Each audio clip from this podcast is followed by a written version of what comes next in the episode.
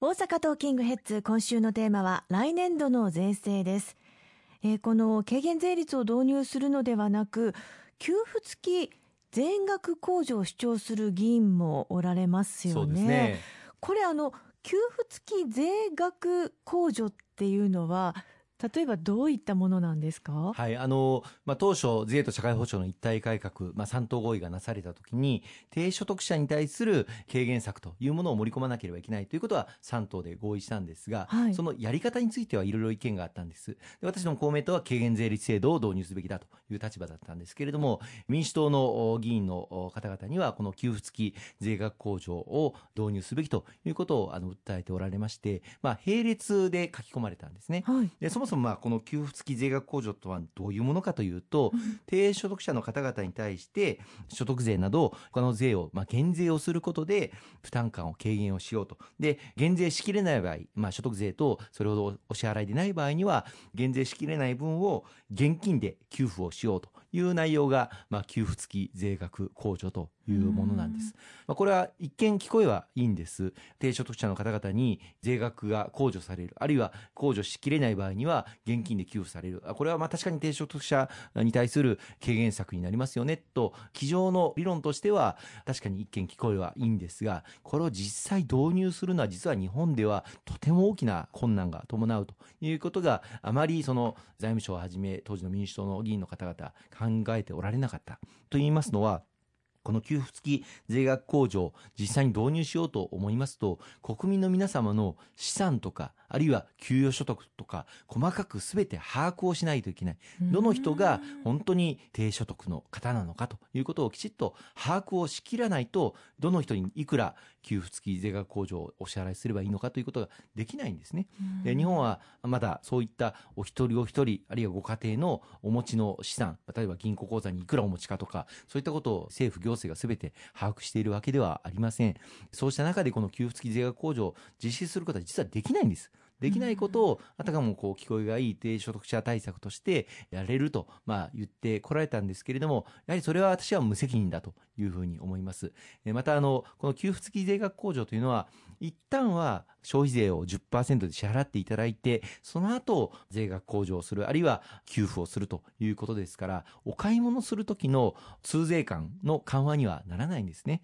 買い物するときには皆さん低所得者の方にも10%支払ってもらうというのがこの給付付き税額控除になりますから、私たち国民が毎日毎日お買い物する食料品を買うときの通税感の緩和にはならない。そういう意味でもこの消費税率増に際しての必要な負担軽減策としては不十分だということを私ども公明党は訴えさせていただいておりまして、まあ、結果としてこの給付付き税額控除ではなく私ども公明党の主張しておりました食料品等の税率を今の8%に据え置くという制度が導入される運びとなったんです。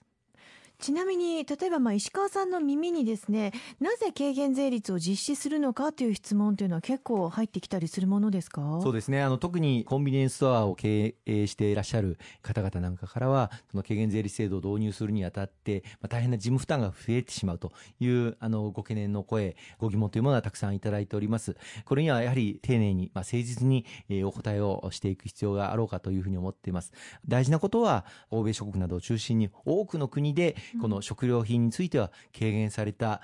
消費税率を設けているということ、この日本でも必ずや導入できるということをぜひ皆様にご協力をいただいて進めていきたいというふうに思っておりますし、また特にこの食料品という、まあ、私たち国民一人一人にとって不可欠な消費財、買わなければいけないものについて高い税率を設けるのではなくて、低い税率で消費税をお支払いいただくということ、まあ、欧米の国なんかでも食料品に2桁の消費税率をかけている国っていうのはほとんどないんですね、うん、こうしたことをやはり日本としても取り組んでいかなければならない。もっと言いますと、まあ、将来先にわたって、まあ、どうなるか分かりませんがさらに今後消費税率を引き上げなければならないというタイミングになった時にでももう食料品は二度と増税はしないということが今回まあ確保されることになるわけです。あるいはこの食料品については軽減をしてさらに税率を低くすることができるということも可能になるかもしれない。今回はまあ軽減税率の対象にならなかったですけれども外食も含めて軽減することができる、まあ、品目によって国民にとって真に必要な商品、あるいは品目については、安い税率でご購入をいただけるという、そういう社会を構築することができる第一歩を踏み出すことが、私はできるんではないかというふうに思っております。まあ、初めての試みですので、まあ、いろんなご意見ございますけれども、この軽減税率制度を円滑に実施できるよう、しっかり取り組んでまいりたいと思いますし、必要な支援策は国として全面的にやってまいりたい。その事業者の方々のレジの更新であったりとか、あるいは発注受注システムステムの更新、こうしたことに対する支援策というものも非常に手厚く設けておりますし、また様々なご相談にも行政がきちっと丁寧にお答えをしていけるような、そういう環境も築いてまいりたいと思っております。